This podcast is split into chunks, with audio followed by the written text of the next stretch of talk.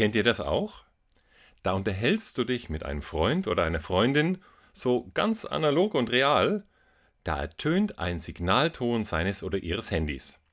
Mit geschätzt 95%iger Wahrscheinlichkeit geht dein Gegenüber augenblicklich aus dem Kontakt zu dir und widmet sich der Nachricht oder dem Anrufer.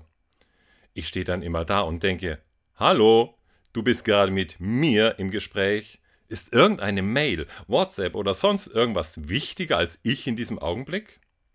Denn Aufmerksamkeit kann man nicht teilen, entweder ich oder das Handy.